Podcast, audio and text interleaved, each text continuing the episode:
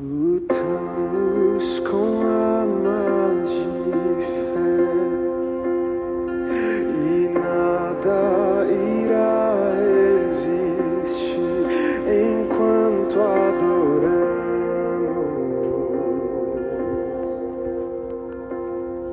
Olá, queridos, graça e paz, que o Senhor abençoe seu dia, que você possa realmente estar lutando, lutando essa luta espiritual através da adoração, através do louvor, através da sua entrega ao Senhor. Amém?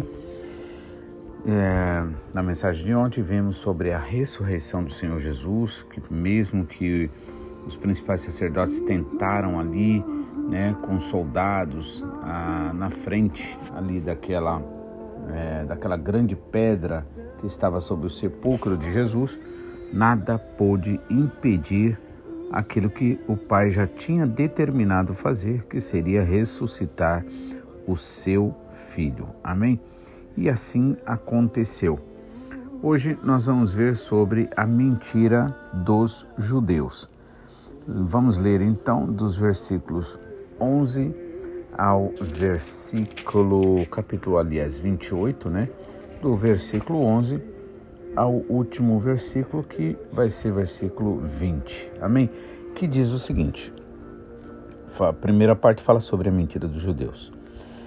Versículo 11: E quando iam, eis que alguns dos guardas, chegando à cidade, anunciaram aos principais ou aos príncipes dos sacerdotes todas as coisas que haviam acontecido. Né? Aqueles soldados ali avisaram aos principais dos sacerdotes. E congregados, então reunidos, eles com os anciãos e tomando conselho entre si, deram muito dinheiro aos soldados, ordenando: Digam, vieram de noite os seus discípulos e dormindo nós o furtaram. E se isso chegar a ser ouvido pelo governador, nós o persuadiremos e vos poremos em segurança. E eles, recebendo o dinheiro, fizeram como estavam instruídos e foi divulgado entre eles esse dito, entre os judeus, até o dia de hoje. E os onze discípulos partiram para a Galileia, para o monte que Jesus lhes tinha designado.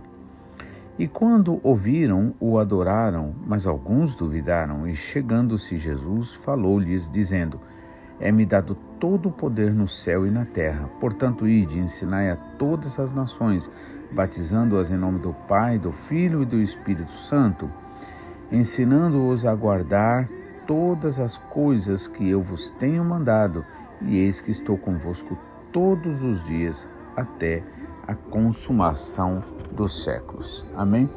Vamos orar nesse momento. Pai, mais uma vez nós te louvamos e agradecemos. Obrigado, Pai, porque verdadeiramente grandioso tu és, Senhor, poderoso, Pai, para fazer muito mais do que nós pensamos, desejamos.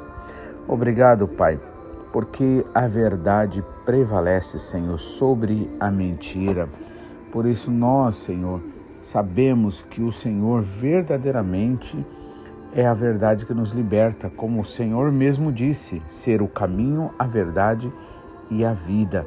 Portanto, Pai, nós te pedimos, revela-nos, Senhor, pelo teu Espírito Santo, pois sabemos, Pai, que não é através do intelecto humano que nós vamos conseguir verdadeiramente ter um progresso espiritual, Senhor, uma transformação, mas somente através da ministração do teu Espírito Santo na nossa vida.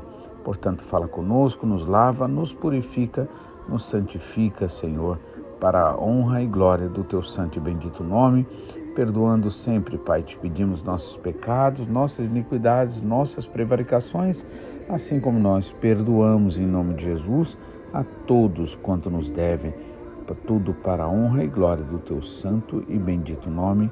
Amém, Pai. Amém.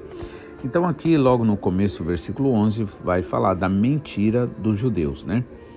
E quando iam, né, ou seja, quando ah, as mulheres estavam indo né, para falar com os discípulos ali, então os guardas né, que estavam ali, eh, os soldados que estavam guardando o sepulcro de Jesus, foram até a cidade e anunciaram aos príncipes dos sacerdotes todas as coisas que haviam acontecido, né? Relataram tudo.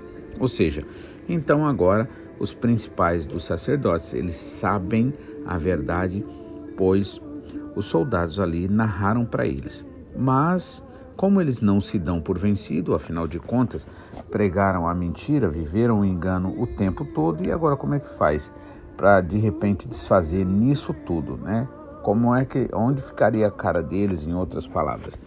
Então, por isso eles decidem continuar com o plano maligno, né? E aí eles se congregam lá, se ajuntam lá, fazem uma reunião, congregados eles então com os anciãos e, todo, e tomando o conselho entre si, né? Chegando a um acordo ali, deram muito dinheiro aos soldados, dizendo: falem que vieram à noite os seus discípulos, os discípulos de Jesus, e, é, e dormindo nós o furtaram. Veja só, né?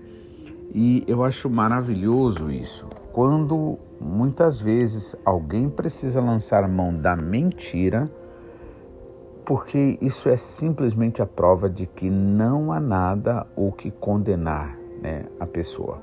Né?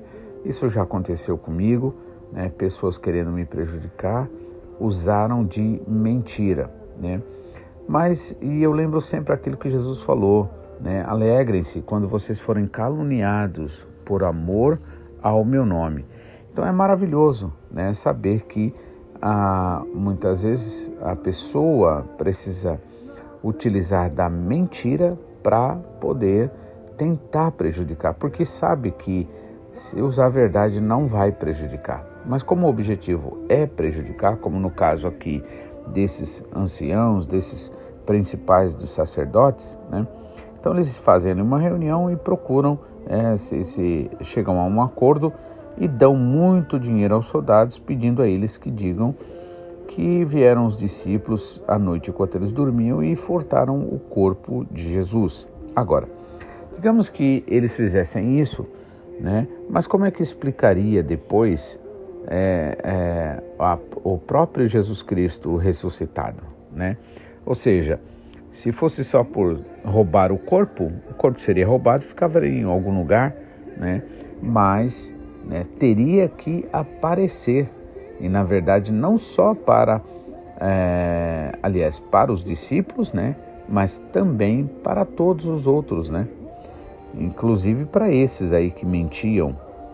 E aí eles é, deram dinheiro, né? E ainda disseram para eles, né? Buscando segurar, né? Porque naquela época era muito sério a situação caso um, o soldado não cumprisse com a sua, a, a sua obrigação, ele seria severamente punido principalmente dependendo do tipo de, de crime, né? Ou de, é, de, de, de, erro que ele tivesse cometido. Poderia até pagar com a própria vida. Então, os principais é, é, sacerdotes ali, anciãos, eles garantem para eles que se o, quando o governador souber, ou se o governador souber, eles não vão, é, que, que eles não serão prejudicados, porque eles vão apelar pelo, é, para é, aliás, pelos soldados ali, pela vida dos soldados, né?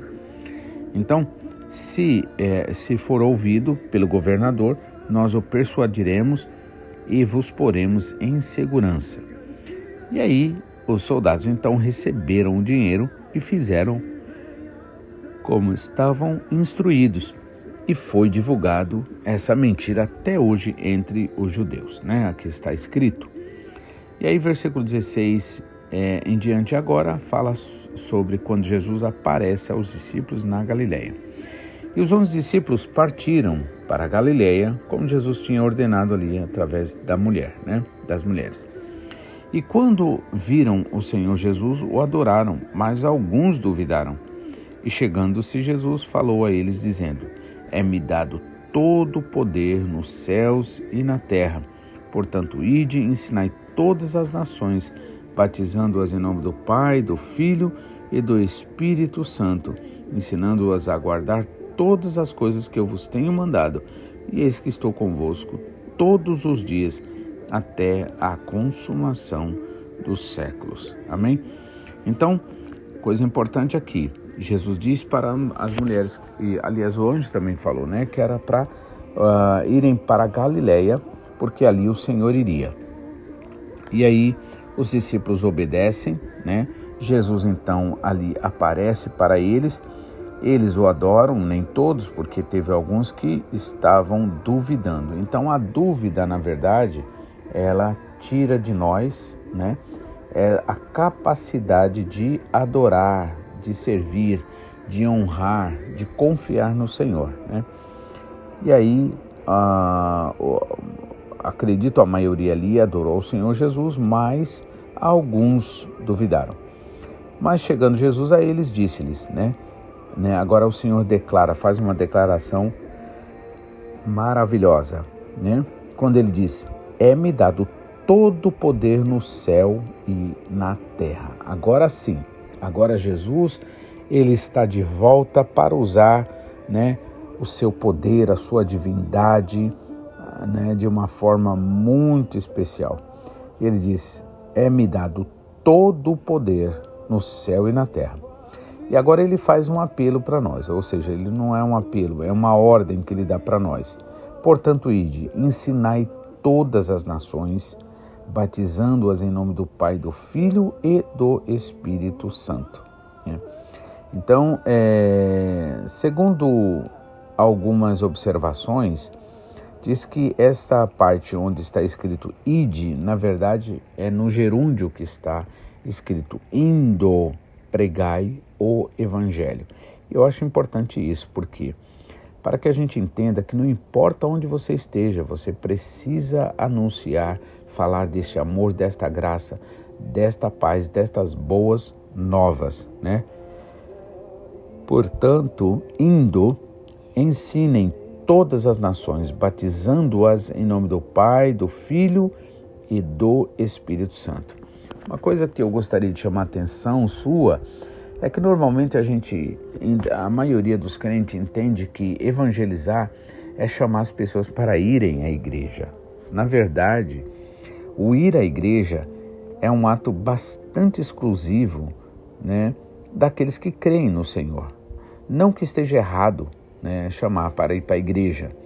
Mas esse não é o método pelo qual Jesus Cristo não só ensinou, como também né, agiu. O método, a forma que ele agiu o, né, e o que ele ensinou foi indo, prega o evangelho. Ou seja, você está no ambiente do trabalho, procure oportunidade, né, claro, tudo com sabedoria, né, para falar deste amor, desta graça. Você está na rua, no ponto de ônibus, no trem, no metrô, não importa. Né? Procure testemunhar desta paz, desta alegria, deste amor, desta graça. Né? Este é o método bíblico, este é o método de Jesus e dos seus discípulos. Né? E a melhor coisa é a gente fazer aquilo que nós já temos revelado na palavra. Né? Por quê? Porque muitas pessoas não entendem o propósito de igreja.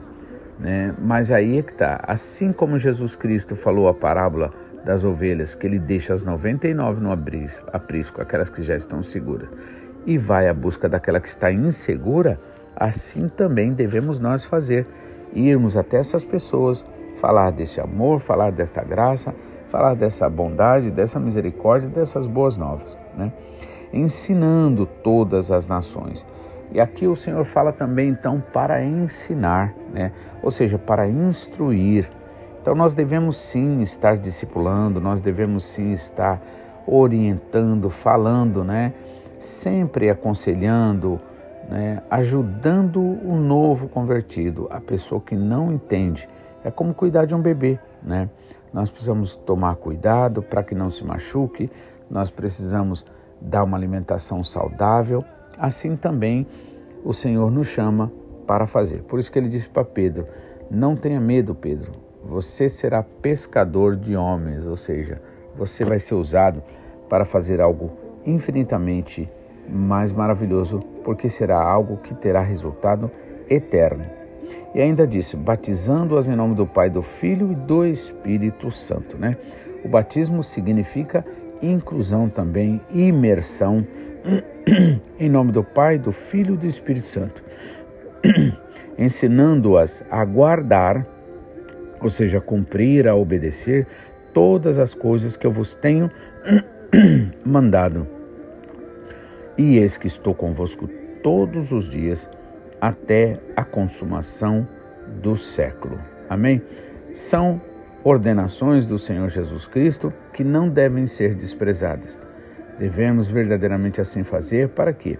Para que se cumpra a boa vontade do Senhor, pois ele não tem prazer nem mesmo na morte do ímpio, né? Mas que todos cheguem ao arrependimento. Que o Senhor te abençoe, que o Senhor te use, que você possa fazer isso. Fale do amor do Senhor, né? Mostre às pessoas como é bom confiar em Jesus. Que paz que nós temos, que alegria que nós temos. Amém? Que Deus abençoe, que você tenha um dia muito abençoado para a honra e glória do Senhor Jesus. Fique na paz e até amanhã, se Deus quiser.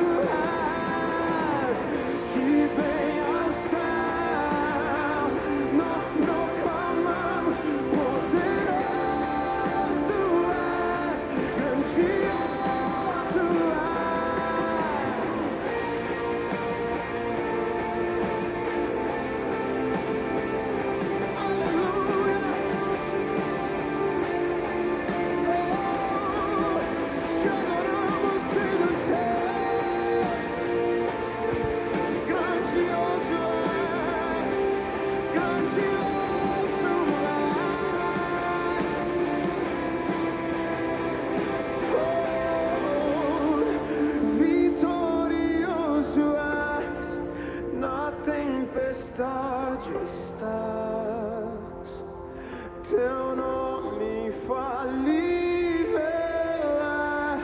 Os reinos vêm teu trono acima está, teu.